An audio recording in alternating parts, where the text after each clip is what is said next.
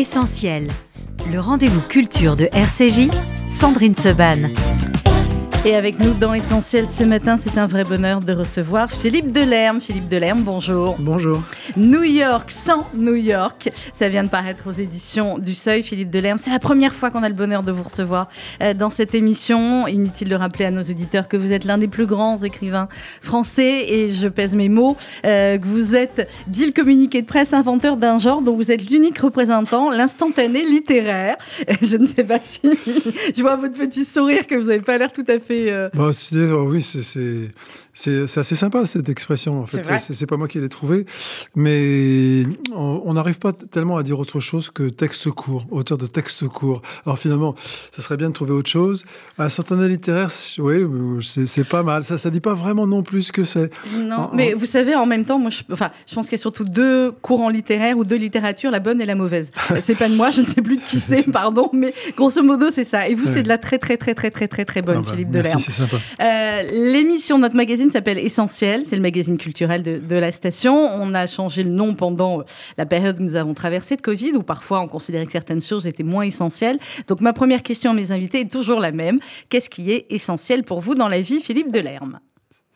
Alors ce qui est essentiel, c'est euh, les gens que j'aime en fait. C'est euh, vraiment ça l'essentiel. Mm. C'est euh, bah, ça, cette euh, conscience-là, elle, elle, date pas d'aujourd'hui. Donc, euh, dans un de mes tout premiers livres, euh, qui était consacré au, bonheur, en fait, mais sous la forme de fragments comme ça, évoquant ma, ma, vie et le sentiment que j'avais quand j'avais une trentaine d'années, que je serais jamais plus heureux qu'à cette époque-là.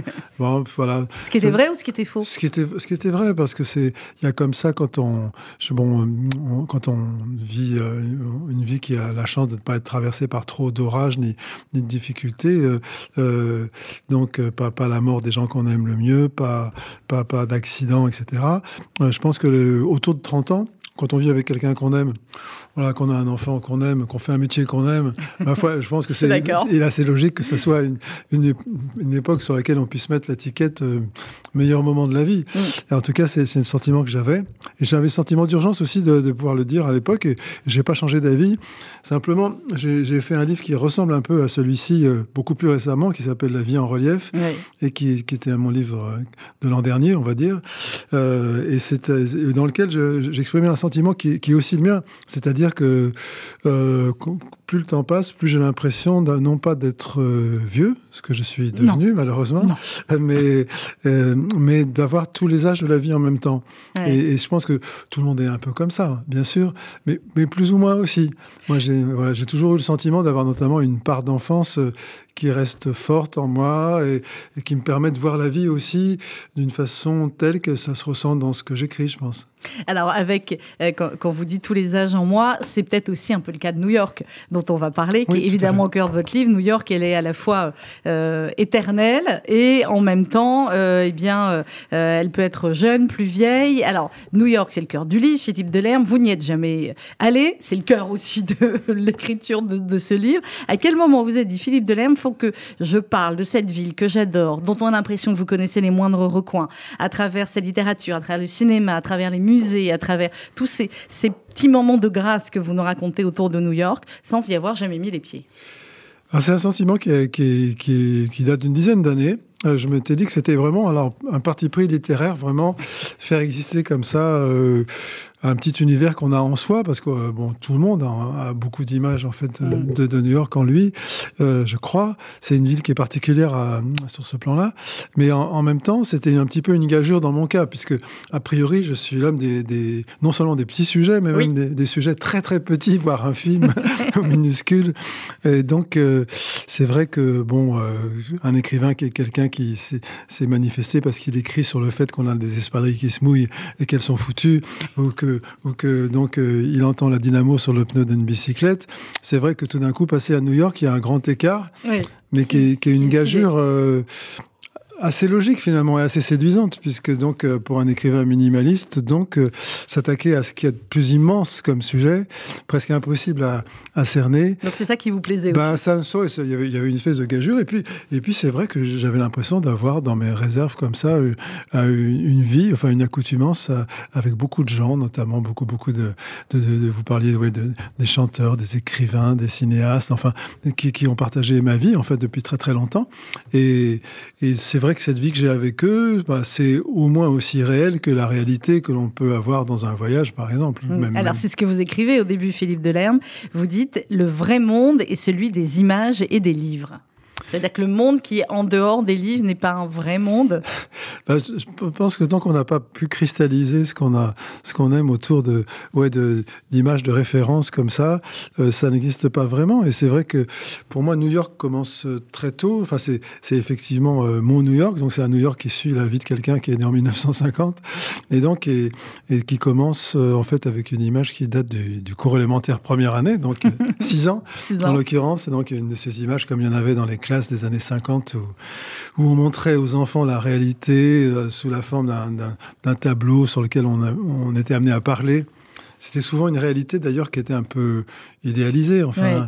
très très euh, pacifiante. Euh, Quand on montrait le jardin, on montrait que bon un jardinier et une jardinière qui se disputeraient jamais. Enfin voilà, c'était c'était C'était le monde idéal. c'était le monde 50, ouais. idéal et euh, parfois on a, on a un petit peu glosé là-dessus en disant que c'était une vie qui n'était pas la vraie vie complètement, que notamment c'était une vie qui était trop euh, bucolique et, et par rapport à la, la vie que vivaient beaucoup de gens qui était urbaine en fait.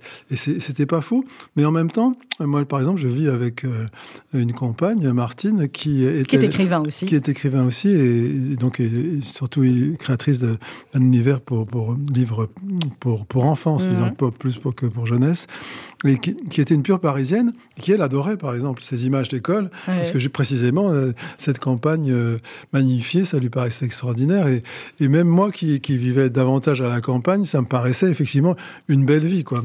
Et donc euh, dans- parmi ces images, il y avait un quartier de de New York. d'un quartier de New York, un quartier de gratte-ciel, une image que j'ai toujours dans mon bureau aujourd'hui, parce que je l'ai retrouvée dans une brocante depuis. et voilà. C'est ce, que- c'est ce que vous racontez, effectivement. Euh, dans, dans New York sans New York, aux, aux éditions du Seuil, Philippe Delerme, euh, ça commence avec le fameux, la fameuse skyline de, de New York et toutes ces images qui vont arriver au fur et à mesure et, et par laquelle vous avez choisi de nous raconter finalement votre New York, euh, qui est finalement beaucoup plus personnel que le New York que nous avons, nous qui avons bêtement été euh, à New York. C'est un New York qui est totalement différent, qui vous appartient et qui finalement ne pourra jamais subir ni l'épreuve du temps, ni le fait que ah ce délicatessen finalement il n'était pas bon, j'aurais pas dû aller dans celui-là, etc. Donc jamais de déception. Oui, jamais déception. C'est vrai que, euh, bon, après, quand je passe à l'adolescence et que je fantasme beaucoup euh, sur un 45 tours euh, de, de Bob Dylan, Ouais. qui, est, qui est la chanson Blowing in the Wind. Aussi. Et, ouais. qui est, et, euh, la photo est assez célèbre puisqu'on il, il a une fille à son bras dans une rue enneigée à New York et j'ai l'impression qu'est-ce que qu'est-ce que je gagnerais à aller voir cette rue où il y aurait plus Bob Dylan et où donc il y aurait plus sa compagne non plus. D'ailleurs, euh, mon fils Vincent, euh, quand même, est assez trapu parce qu'il m'a donné même le nom de la fille qui tient, qui tient le bras de Votre fils est un génie, euh, Philippe Delerme. C'est pas moi qui vais dire le contraire. Je suis une fan absolue. Et donc, c'est vrai que pouvoir se rattacher à des images comme celle-là, c'est c'est vraiment vivre aussi à travers ces images. C'est vrai que quelques années après, j'ai eu dans ma chambre d'ado un, un grand poster de James Dean qui représente. Ouais, c'est un autre chapitre, James Dean après. c'est une photo très célèbre puisque c'est une photo qui est prise dans Times Square où il marche sous une pluie euh, très froide visiblement. Il est recroquevillé dans son manteau, mais ça, belle. ça- ça représente une espèce d'intériorité euh, dont, dont j'ai lu que c'était celle qu'on lui, qu'on lui apprenait aussi euh, à l'acteur studio. C'est une façon de jouer les personnages de Mhm. l'intérieur comme ça, d'une façon un peu né- presque névrotique en devenant les personnages. Et et ça, il, il a l'air d'un rebelle. Et ouais, je, je risque le, le- la phrase euh, "il est pour toujours Antigone", c'est-à-dire que Mm. il, il est, euh, il a dit non comme Antigone. Et c'est vrai que du coup, euh, ben, James Dean, on connaît son destin. Il est mort très très jeune, et c'est comme s'il avait dit non aussi à, à la, à la À la société quelque ouais. part. Et donc il reste pour toujours un, un rebelle. Et avoir eu ça dans sa chambre d'adolescent. Pour moi, c'est quelque chose qui fait que voilà, New York représente aussi pour moi euh, bah, l'adolescence, au moment où on a tout est devant aussi. Enfin, voilà. En même temps, ce qui est, incroyable Livre Delerme, je pense à, nos auditeurs, c'est que euh, ça fait partie effectivement des, villes dont on parle, là, des, livres, des musiques, etc., et où tout le monde a des références. Hmm. Et ce sentiment de vous parler, je l'ai eu quand je suis arrivée à New York la première fois, quand vous passez le pont comme ça, vous avez dit, mais j'ai l'impression d'être dans le film en fait. Je suis dans un film. Et, New York, c'est ça aussi, vous le décrivez très bien dans tous ces petits chapitres. New York, c'est en permanence cette impression de, euh, de déjà vu parfois et de familiarité extrême. Ah, pour le coup, ce que vous dites là me donnerait presque envie d'y aller. je vais peut-être réussir. Mais en fait, oui, c'est euh, aussi, dans la gageure, il y a aussi l'idée que c'est mieux quand on n'y va pas. Donc, euh, oui, oui, bah, je sais, c'est tout le but du livre, je ne vais pas vous faire changer. Il faut euh. peut-être que, je m'y tienne. Et en tout cas, ce qui est assez rigolo, c'est que la personne qui a le plus insisté pour m'y emmener, qui est Olivier Barrault, donc, qui, emmène chaque année un, mm. écrivain à, New York. Vous en parlez. Donc, c'est quelqu'un qui, qui n'avait pas renoncé, qui n'a pas renoncé d'ailleurs à m'emmener un jour à New York. Et donc, je lui disais toujours, peut-être que quand j'aurais fait mon livre sur New York, Bon, alors voilà, maintenant vous pouvez. Euh, maintenant vous pouvez. Alors vous racontez euh, ces souvenirs qui en sont pas toujours, mais en tout cas qui sont vos souvenirs de, New York ou de l'idée de, New York. Et vous racontez notamment avec beaucoup de, de poésie, Philippe Delerme, euh, Simon and Garfunkel. Et ce concert, c'est vrai, complètement incroyable. Vous dites 500 000 personnes assemblées, 200 000 de plus que la ville ne l'avait envisagé. On était le 19 septembre 81. Oui. Et c'est vrai que Simon Garfunkel, j'avais un, un, autre 33 tours un autre disque de bien avant qui les, qui les représente assis tous les deux devant le grillage de Central Park. On voit souvent devant le lac à Central Park. Et très souvent, euh, à Central Park aussi, il y a des petites frondaisons. Et quand c'est, l'automne, il y a des, des couleurs d'automne qui paraissent d'autant plus extraordinaires qu'on est en plein milieu hyper urbain. Et c'est vrai que ça a une poésie tout d'un coup très très forte. Et dans, dans, ce premier disque, euh, bon, qui, qui, était euh, un disque donc où il n'était pas encore si connu mm. que, que, cela, on, on, sent qu'ils ont tous leurs rêves devant eux, précisément, comme je disais à, propos de James Dean tout à l'heure. Et, en fait, ils savent pas encore qu'il y aura un jour ce qu'on appelle The Concert in Central Park pour Simon et Garfunkel, qui, euh, qui, je trouve, est un concert magnifique parce que Bon, j'en ai vu des films, j'ai mm. le disque aussi euh, enregistré, et c'est un, un, son incroyable, parce que c'est le son de Simon Garfunkel devant 500 000 personnes, c'est-à-dire un son incroyablement céleste, quoi, angélique et euh, parfaitement restitué. Et en plus, euh, c'était quand même des chanteurs qui, pour des chanteurs anglo-saxons, moi je suis très fan de chansons françaises, comme vous l'imaginez oui, facilement. donc. et donc, euh, c'était quand même, ça changeait de, de, de, de la variété anglo-saxonne en général, parce que c'était des paroles qui étaient, qui étaient superbes aussi. Mais oui, il y avait une euh, vraie, voilà, vous dites. Et, là, et, en, et là, en l'occurrence, ce sont 500 000 personnes qui sont réunies pour s'entendre parler de solitude dans Central Park. The Bridge over Troubled Water, c'est cela. Donc, et, The Sound of Silence. Et Sounds of Silence également sont des chansons qui, qui, qui parle comme ça de, de, la perte de soi et de devant 500 000 personnes rassemblées par la perte de soi, c'est magnifique quand même. C'était, c'est des images extraordinaires. Alors un mot avant d'écouter justement West Side Story. Là aussi, c'est, euh, ben voilà, je fais même les ah claquements, vous voyez. Tellement c'est voilà dans, dans, dans l'inconscient. West Side Story, c'est bah, c'est New York aussi, c'est l'amour, c'est c'est tellement tellement de choses. Vous, ça fait partie euh, des, des, des films qui vous ont marqué, que vous racontez là dans le livre? Mhm. oui, alors surtout, j'étais euh, très frappé, comme beaucoup de gens, par, comme vous dites, par le claquement des doigts euh, des, danseurs comme ça. Et parce que dans ces premières scènes, ce, qui est particulier dans, West Side Story, c'est un film qui a un peu tout changé, en fait, parce que ça a été un succès incroyable. Au début des années 60, ça a déferlé euh, dans le monde entier. En France, c'était, il fallait avoir vu absolument. Il fallait avoir vu West Side Story. Hein, Moi, je l'avais pas vu tout de suite. On se sentait frustré quand on l'avait pas vu encore. en France, il est resté à l'affiche 218 semaines. Oui, oui, c'était, c'était quand même énorme. Et euh, la plupart des scènes sont, sont, ont été tournées en studio, mais les premières scènes ont été tournées dans les décors euh, bah, de, la, dans la ville elle-même et dans, dans, le quartier de Saint-Ouen qui a été détruit après. Et il y, y a le charme extrêmement moderne de ces danseurs de ce qui, qui, qui, qui, dansent comme ça en bande en claquant des doigts. C'est une, une, modernité qui est restée quand même extrêmement euh, présente. C'est vrai que Michael Jackson, c'est aussi tout ce folklore-là. C'est beaucoup de choses sont, sont nées comme ça de ce style. Enfin, c'était frappant West Side Story. Après, je suis pas dingue forcément de toutes les chansons de West Side Story. Là, vous dites, c'est euh, parfois c'est un peu, un peu, un peu du sirop. ouais, vous qui avez la passion des, des, textes de chansons et, et, euh, à juste titre, passion qui s'est retransmise dans la famille. On va marquer une pause musicale justement avec West Side Story, Philippe Delerme. On se retrouve juste après avec vous. On continue de parler ce matin de New York sans New York aux éditions du Seuil. Mmh. Once an immigrant, always an immigrant. Hey, look, instead of a shampoo, she's been brainwashed. Stop it! She's given up Puerto Rico and now she's queer for Uncle Sam. Oh no, that's not true. Puerto Rico, my heart's devotion. Let it sink back in the ocean. Always the hurricanes blowing. Always the population growing. And the money owing. And the sunlight streaming. And the natives steaming. I like the island Manhattan. I know you do. Smoke on your pipe and put that in.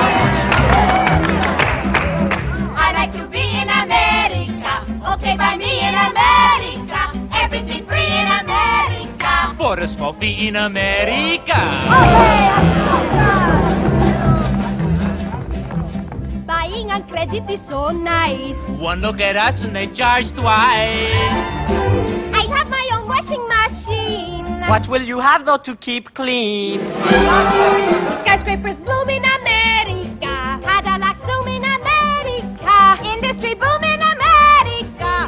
a room in America.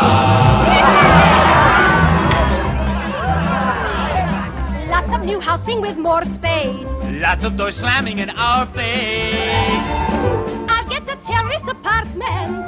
Better get rid of your accent. Life can be bright in America. If you can fight in America. Life is alright in America.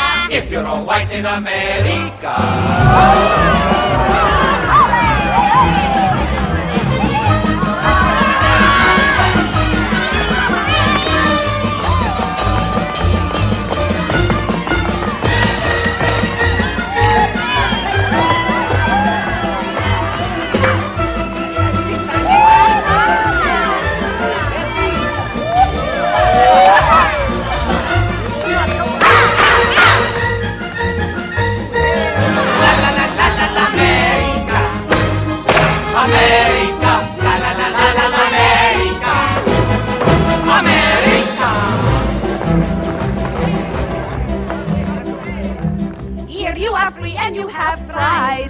Long you stay on your own side, Free to be anything you choose. free to wear tables and shine shoes.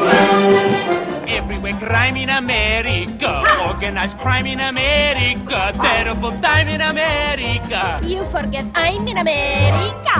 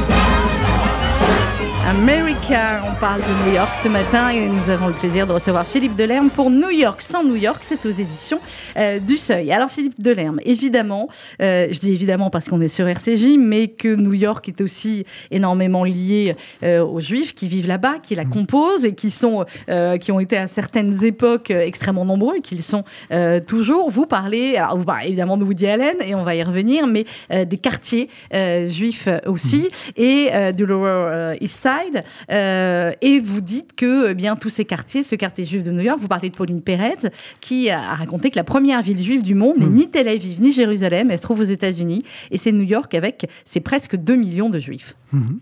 C'est vrai que c'est impressionnant et, et, en même temps, ça, ça explique aussi l'université de, de, cette sensation parce que, bon, euh, c'est vrai, c'est le peuple exilé pour toujours qui, qui, qui a intégré complètement euh, la, la, la, ce qui reste pour moi la plus grande ville du monde, même si objectivement, c'est peut-être pas plus la plus peuplée ni la plus étendue, mais ça reste la, plus grande euh, au niveau mythique, hein, de toute façon. C'est la ville, c'est City. Ville, ouais. voilà. voilà. et c'est vrai que le, oui, j'ai eu. mais oui, alors je voulais que vous, c'est vous qui allez nous le lire, en plus, ce sera encore nettement mieux ce passage justement, vous parlez des, euh, des Juifs de New York.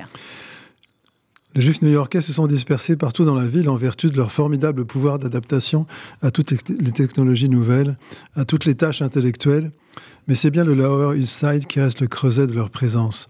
La, syna la synagogue d'Elridge Street, le Tenement Museum de Chart Street, les échoppes de Fripp, le souvenir d'une vie de leurs ancêtres souvent misérables et humiliés, mais courageuses et singulières, ont établi là les racines du peuple sans terre. La plupart des hommes étaient fourreurs, casquettiers, tailleurs, horlogers, maçons ou serruriers. D'autres, ainsi que toutes les femmes, cousaient dans les sweatshops, mais aussi dans les appartements. La Shoah a rendu plus mythique encore ce Yiddishland où s'est inscrite l'énergie d'une humanité éternellement chassée. Le mythe de New York reste jeune grâce à l'idée juive, même si par essence le peuple élu reste le peuple exilé. Même si les juifs ont changé souvent de classe sociale, ont pris la parole écrivains, cinéastes, avocats, hommes d'affaires, une ombre de discrimination, d'hostilité continue de planer. Elle est d'autant plus forte qu'elle reste plus cachée, plus secrète et insidieuse que la ségrégation raciale. C'est comme un rapport au monde à jamais placé sous le signe de la rébellion, de la souffrance subie et transcendée. On peut bien sûr rêver sur les photos, les histoires de Lower East Side, les gosses dans les rues, les gens dormant les nuits d'été échelonnés sur les perspectives arachnéennes des escaliers de service pour échapper à la moiteur des appartements surpeuplés. Mais c'est plus fort de voir comment aujourd'hui tous les anciens émigrants venus de cette vie en ont gardé la fierté, le goût du bonheur et celui de l'autodérision, en gagnant tous les quartiers, en gagnant une aura décalée, en dessinant l'éternité d'un stigmate susceptible d'une blessure jamais refermée. Merci Philippe Delerme. Alors j'aurais envie de quasiment vous faire réagir à chacune des, euh, des phrases ou des mots de, euh, de ce texte sur les, sur les Juifs de New York. Vous dites le mythe de New York reste jeune grâce à l'idée juive. C'est quoi pour vous Philippe Delerme l'idée juive? C'est quelque chose de, de, très particulier qui, qui, euh, qui s'incarne pour moi aussi dans, dans, dans, dans l'art de, de, Woody Allen aussi, par ouais. exemple. C'est, euh, je parle d'autodérision, je parle d'une grande ambition aussi, d'une envie d'aller le, le, le, plus haut possible dans le domaine où on est le plus doué. Et euh, enfin, tout ça, ça me semble complètement s'incarner dans dans ce que je pressens être l'idée juive. Moi, je ne suis pas de culture juive, mais j'ai une affinité. On vous adopte, avec grand plaisir. On ne dit pas ça à tout le monde. Hein. j'ai l'impression d'avoir une affinité naturelle pour, pour cette façon d'être. Et euh, cette façon comme ça d'être capable bah, de, de, garder la mémoire tout en se surpassant. Ce qui me frappe aussi, c'est que tous les créateurs, euh, souvent juifs, qui sont nés dans les quartiers très pauvres de New York, ont toujours voulu rester attachés à l'idée de, de New York, à l'idée oui. de, de, rêver d'un centre. Alors, ce centre, c'est pas forcément Manhattan, parce que géographiquement, Manhattan n'est pas forcément le centre de, de, New York, de New York mais c'est quand même l'idée d'un centre, en tout cas l'idée de ne pas renoncer, renier euh, ce qui a été euh, ses origines, et même si, et surtout si ses origines ont été misérables et, et donc ou, ou, difficiles.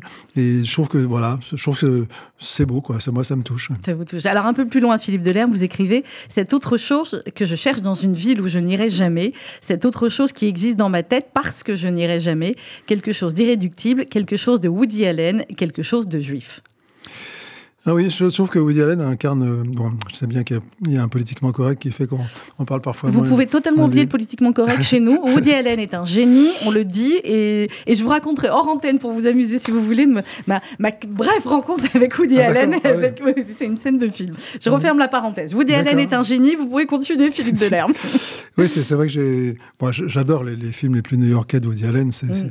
Vous comédie, décrivez très bien euh... beaucoup de films hein, dans le bon, livre. disons que c'est vrai que j'ai un goût particulier pour des films un, un peu psychanalytique comme, comme Interior, qui, qui, est très, très, très beau au niveau esthétique, mais surtout pour les comédies euh, les plus connues, qui oui. sont aussi souvent aussi les plus réussies, comme Anna et ses sœurs, comme Annie Hall, qui sont un peu les films les plus incontestés de Woody mmh. Allen. Dans, dans lesquels il y a une, ce personnage hypochondriaque. Moi, c'est vrai que je, je, je supporte à Woody Allen que si à Woody Allen, parce que c'est, moins drôle, je suis d'accord. Sinon, c'est, toujours moins drôle. Et puis, ce- c'est, pas que drôle, c'est-à-dire que c'est cette façon de, de toujours euh, bien tourner les choses en dérision et qui- qu'il a habité dès qu'il a eu 13-14 ans, c'est incroyable. Il est devenu d'emblée une espèce de machine à blagues euh, invraisemblable, mais qui traduit forcément aussi une fêlure, parce que voilà, bah, l'humour, c'est toujours un petit peu aussi. C'est l'humour juif, complètement. Oui, c'est l'humour ouais. juif, bien sûr. c'est la dérision aussi. Et c'est une espèce d'instabilité aussi euh, névrotique, comme ça, qui, qui semble, qui, qui s'incarne ton sur ton avec New York, parce que forcément, quand on est la plus grande ville du monde, on est toujours inquiet de soi-même. On n'imagine pas. C'est euh, Ashkenaz. Vous connaissez bien, j'imagine, différence oui, Ashkenaz, oui, voilà, oui, c'est pas grave. Oui, tout à fait, Ashkenaz. Et moi, moi, je suis Ashkenaz. Ah, vous êtes complètement Ashkenaz, Philippe Delerme. Je vous le confirme. On va garder ça en boucle, on va le passer. Ashkenaz du Tarn-et-Garonne. Vous êtes Ashkenaz du Tonnerre. Votre fils est aussi complètement Ashkenaz. Hein. Vincent. Delerme, alors là, il est. Ah oui, oui, oui c'est vrai. est, euh, voilà. Euh, quand on, a des amis juifs assez nombreux et, et, euh, mais aussi lui disent et- ça. Et, très souvent ils lui disent ça en disant oui, c'est vraiment- Mais c'est un génie aussi, donc c'est pour ça. Bon, je vais pas dire que tous les génies sont Ashkenaz, mais, euh, mais non, non, il y en a aussi ailleurs. Donc il y a tout un chapitre sur Woody Allen. Vous dites Woody Allen, il est sincère et il est malin. Alors c'est ce qu'on a compris à travers tout le livre aussi. Philippe Delerme, vous dites si je fantasme New York au point de me refuser à m'y rendre, c'est beaucoup pour garder le New York que j'aime, celui de Woody Allen. Et vous dites que vous n'êtes pas seul dans ce cas. Vous parlez de Modiano aussi. Euh, oui, euh, Vous dites, Patrick, euh, euh, je suis pas seul dans ce cas. Modiano dirait que c'est étrange, cette façon dont beaucoup de gens n'arrivent pas à séparer le concept de New York Ah de oui. l'effervescence Ah oui, palpitante de, de Woody Allen. oui, ah oui, il dirait que c'est étrange parce qu'en fait, c'est une chose qui m'a toujours amusé euh, dans les prestations euh, de, de Patrick Modiano dans les émissions euh, télévisées euh, auxquelles il s'est prêté. C'est c'est que il y a, y a trois adjectifs qui viennent toujours. c'est- bizarre, euh, c'est un peu étrange, euh, euh, c'est curieux. Et, et- et- et en fait, on s'en tient toujours à ça.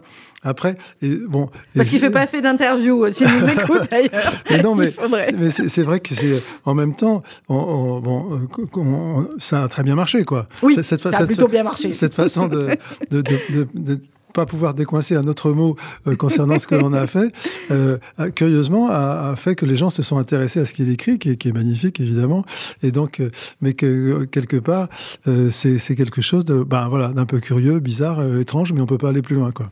Euh, euh, clairement. Euh, Est-ce qu'il y a d'autres lieux dans le monde, comme ça, Philippe Delerme, où vous n'avez jamais été et où si on vous dit demain matin, on y va, vous dites non, non, euh, non, non. Ou alors il n'y a que New York. Non, il y en a, il y en a d'autres parce qu'en fait, il y a, il y a maintenant tous les lieux euh, où je ne suis jamais allé, en gros. Parce que tous les lieux qui m'attirent beaucoup et où je ne suis jamais allé, ce sont des lieux où maintenant il est trop tard pour que j'y ai des habitudes. Moi, je suis Mhm, toujours je- je comprends. des rites. Et moi, je suis vraiment un, un homme de rites. Et quand on me dit, mais avec le tempérament que tu as, t'adorerais Dublin, t'adorerais les Irlandais, tu adorerais Édimbourg, par exemple. Et, et je, je sais bien que oui. Je sais bien que oui, mais je sais bien aussi que ce serait une déception profonde si je ressentais l'envie d'être tout le temps à Dublin ou tout le temps à Édimbourg, alors que ma Que vie ferait pas. que je, Ouais. pourrais, je pourrais pas. Ce serait euh, non quelque chose qui serait que je réussirais pas. J'ai réussi à, à, à habiter une seule ville euh, étrangère, c'est Venise en fait. Ouais. Et, euh, et c'est là.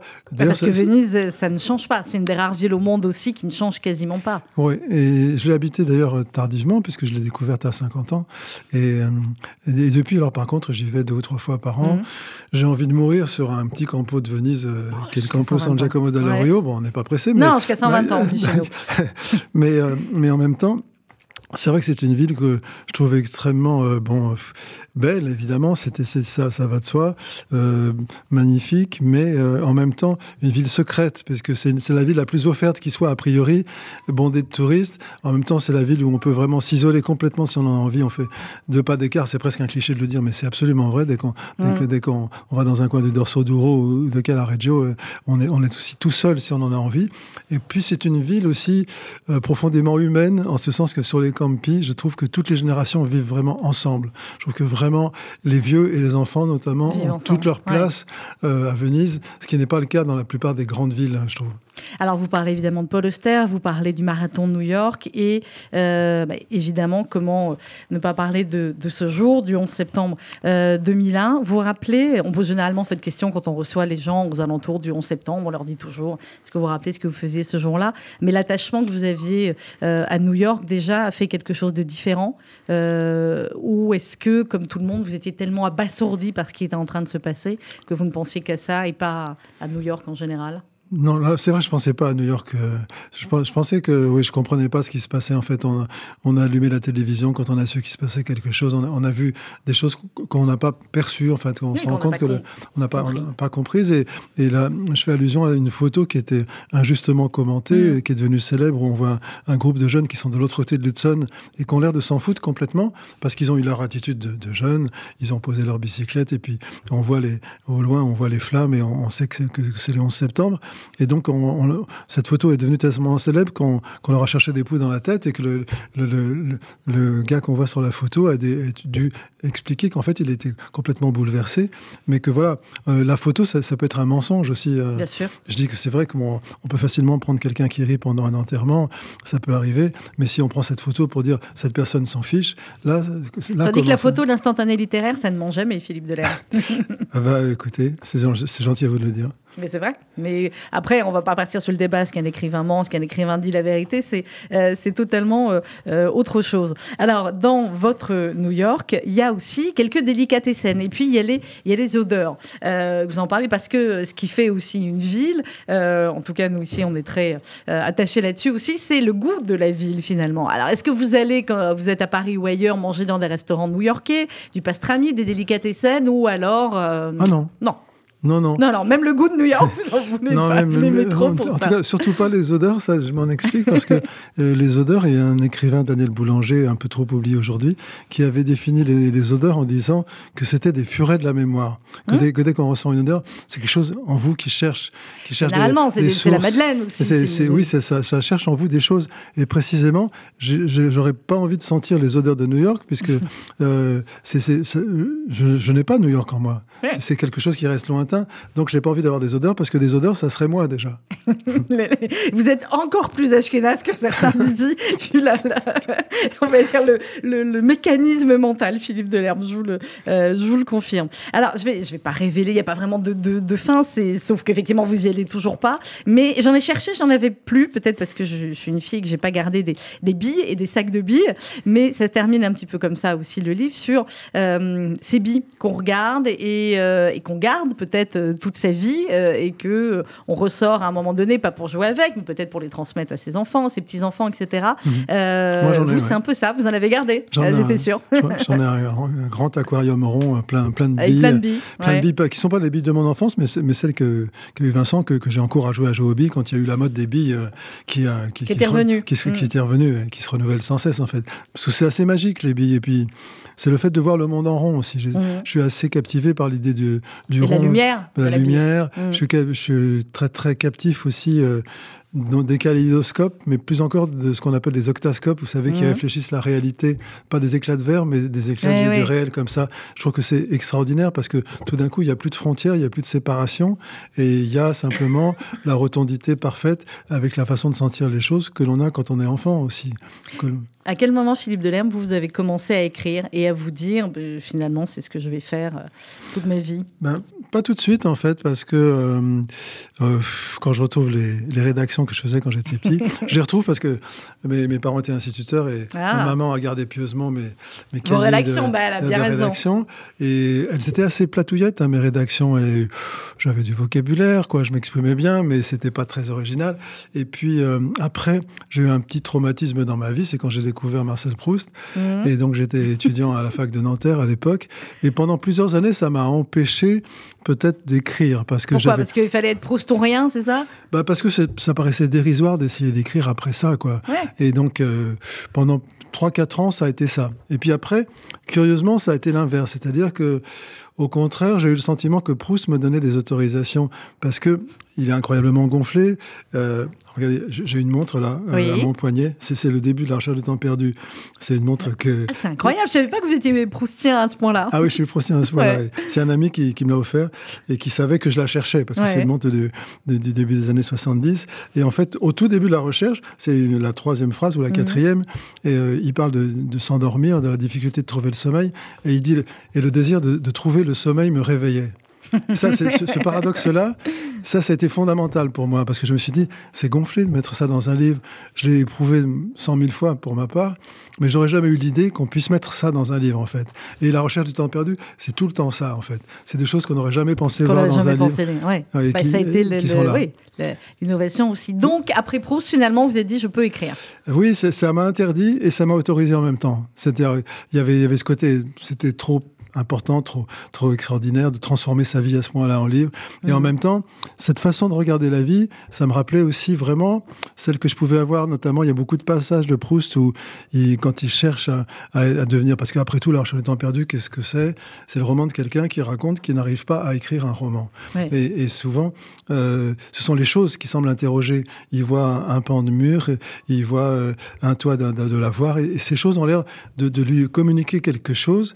Euh, il faudrait savoir parler de ça, mais il ne sait pas comment les aborder. Et ça, cette façon de voir la vie, c'est une chose que j'avais depuis toujours. Et je pense que j'avais cette envie-là, mais je pensais qu'elle s'incarnerait peut-être simplement dans, dans ma vie. Euh, peut-être que, que, que mon livre, ça pourrait être simplement d'être heureux, par exemple. Et, et puis après, je me suis rendu compte que finalement, j'étais peut-être pas si complètement heureux que je le pensais, puisque j'avais envie d'écrire. Ouais. Et que quand on a envie d'écrire, c'est qu'il y a toujours une, qu'il y a quelque chose. il y a une fêlure quelque Mm. part, il y a une distance que l'on prend avec le réel, comme celle que je peux prendre avec New York aussi. Mm. Euh, comment vous avez réagi quand ça marché ça, Vos livres, bien au-delà, j'imagine, de ce que vous pouviez euh, imaginer, évidemment, la, Surtout La après, première gorgée de bière. surtout après le début euh, que, que j'ai eu dans la littérature, puisque c'est une chose dont j'aime bien témoigner, parce que j'ai- envoyé des manuscrits par la poste pendant presque dix ans. 10 ans. Oui, et, et puis après, bon, après, à partir du moment où j'étais publié, j'avais le sentiment que voilà, c'était quand même l'essentiel était fait. Bon, mais après, Mais- voilà, et, et puis ensuite, il y a après, il y les a- millions de lecteurs. Mais après, ça, ça a mis 15 ans Ouais. d'édition euh, comme ça, de livres vendus à 1500 ou 2000 exemplaires pendant 15 ans. Ce qui fait que quand, quand les lecteurs me sont tombés dessus, si je peux dire, entre guillemets, euh, je ne dirais pas que j'avais un grand recul par rapport à ça, parce que ça a été quand même un raz-de-marée dans ma vie. Comme- combien de millions vous imaginez, bah, oui, la première gorgée de bière en, en France, c'est 1 500 000. Et C'est un livre qui a été traduit dans 40 langues, Voilà. qui a été aussi bon, un numéro un en Italie, en Espagne, Ouais. etc. Donc, bon, c'est vrai que c'est, un livre qui a, qui a beaucoup changé ma vie. Et surtout, j'aurais jamais pensé que ça puisse être en, en adoptant ce genre de sujet, que je Mm. puisse toucher à ce point-là euh, les gens. Un- Comme quoi, il faut écrire ce qu'on a envie d'écrire et ne pas faire en fonction de ce qui pourrait marcher. Ouais. Et alors là, c'est vrai que ça rejoint pour le coup euh, le fait que j'étais prof de lettres et que Mm. et, euh, bah, je fais allusion de, justement dans New York au fait que Walt Whitman, euh, et disons, euh, il a écrit cette phrase quelle sera votre rime? Que, que le professeur de M. Keating de- du Cercle des poètes disparus euh, dit à ses élèves et que moi j'avais mis dans ma classe quelle sera votre vrai. rime? Tout le monde a en lui une rime, mais ne sait pas forcément quelle est sa rime. Laquelle? Et c'est c'est quand même beau. Voilà, Ça devait être chouette de vous avoir en prof de lettres quand même. hein. bah, c'est gentil. En tout cas, c'est un métier que j'ai euh, vraiment euh, effectué avec passion. Et quand, quand j'ai vu, ce- ça a été important pour moi, ce, ce film, Le sac des poètes disparus, parce que j'ai Mhm. vu que c'est vrai que c'était c'était un peu normal. En plus, prof de lettres, c'est pas c'est pas comme les autres matières. En fait, Non, il s'agit de révéler un petit peu, de découvrir les autres et de se révéler soi-même. C'est quand même les deux, deux axes essentiels quand même de, de la vie. Et, c'est souvent euh, les profs de lettres dont on se souvient plus que bon, les profs de maths. Enfin, ça dépend pour d'autres. Ça dépend peut-être. mais, mais, euh, ça, c'est clair. À quel moment, euh, dans, la, dans la famille de Lerme, euh, vous avez trouvé qu'effectivement votre, votre fils, lui aussi, avait du génie d'écriture? Il écrivait déjà tout petit, Vincent, ou pas? Oh, pas du tout. Il a, on a mis tout- très très souvent, comme il- on était dans les livres, hein, Martine et moi, et donc euh, on lui disait souvent avec un papa et une maman comme ci là. Et en fait, lui, il n'était pas trop lecteur. Il Ouais. était plus passionné par par le sport ou ou par la vie même. Et puis euh, et puis euh, tout d'un coup, eh ben, il a eu envie d'avoir un groupe de rock comme beaucoup d'adolescents. Normal. Non, normal, la Mhm. guitare et tout ça. Mhm. Et on était une famille un peu babe hein, quand même. hein. Bon, même assez nettement baba cool, on va dire. Euh, donc c'était pas seulement une question de taille de cheveux, mais de, de justement de principe d'éducation. On voulait pas forcer à faire des choses. Et, et par exemple, il est allé vers le piano euh, de lui-même à 16 ans, et tout d'un coup, il est allé très très vite. Et un, et un jour, effectivement, et, et je- on se souvient très bien de ce jour-là parce qu'on était tous les deux avec Martine. On s'est regardé parce qu'il ouais, il était de- devant nous et, il- nous a chanté une chanson euh, donc euh, sur Marilyn Monroe d'ailleurs, Ouais. et euh, qui s'appelait Le regard d'Andy Warhol Mm. et qui est une très belle chanson d'ailleurs. Et on s'est regardé avec Martine, on s'est dit oh la vache, il a quelque chose. Mince.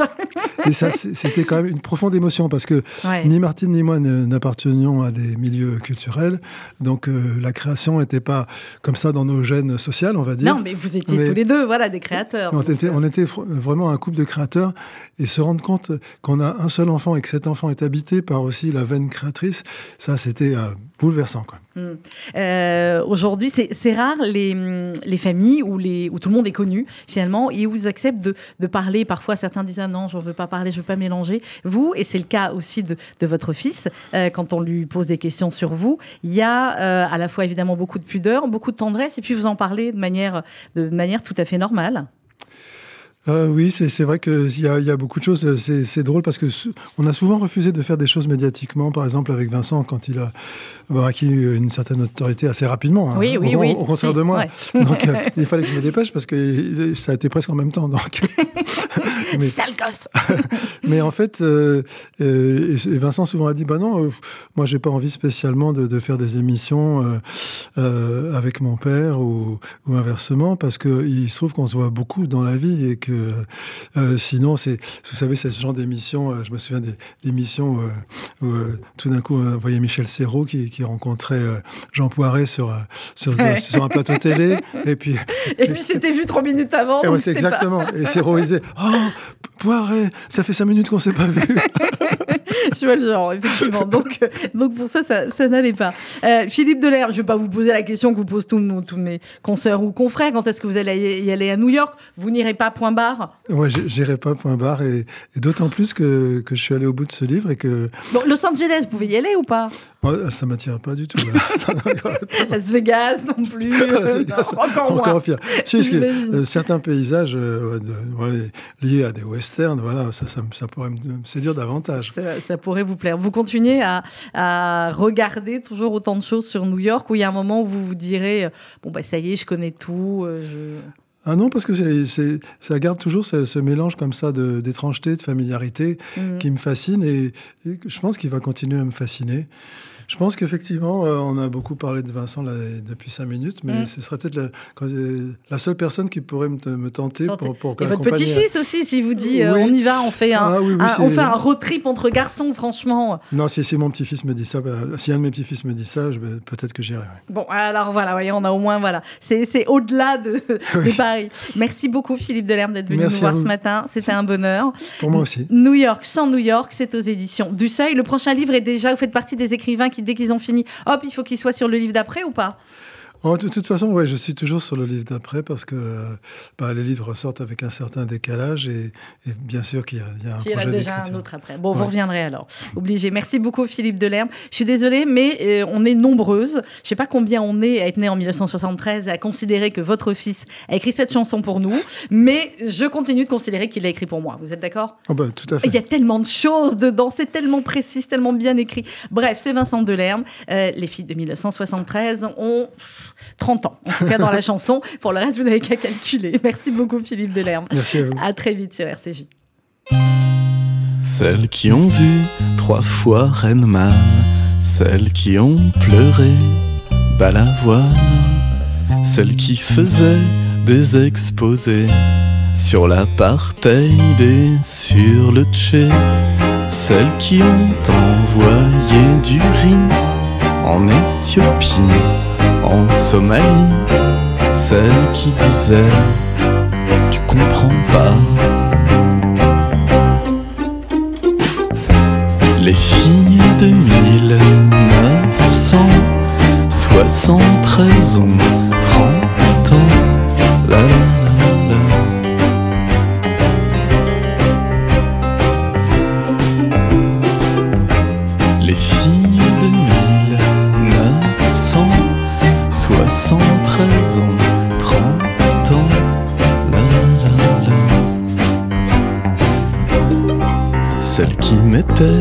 Des bandanas et des t-shirts Best Montana. Celles qui ont porté les baskets Reebok de Rosanna Arquette. Celles qui fabriquaient des bracelets brésiliens pendant l'heure d'anglais. Celles qui disaient Eric Serra. Les filles de 1973 ans, 30 ans, la la la la.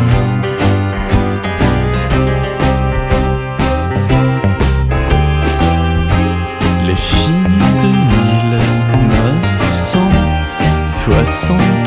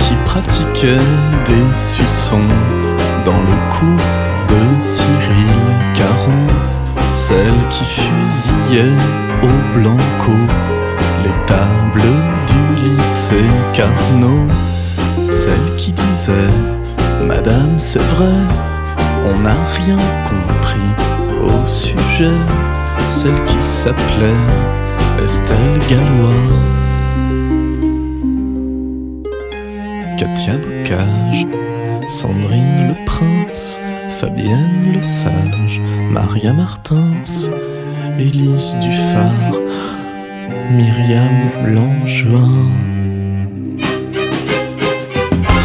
Les filles de 1973 ans, 30 ans, la la la.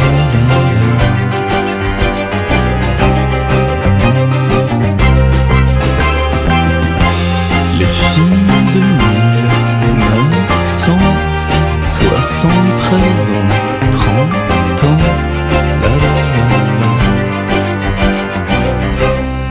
Celles qui ont vu trois fois Renman, celles qui ont pleuré Balavoine, Balavoine.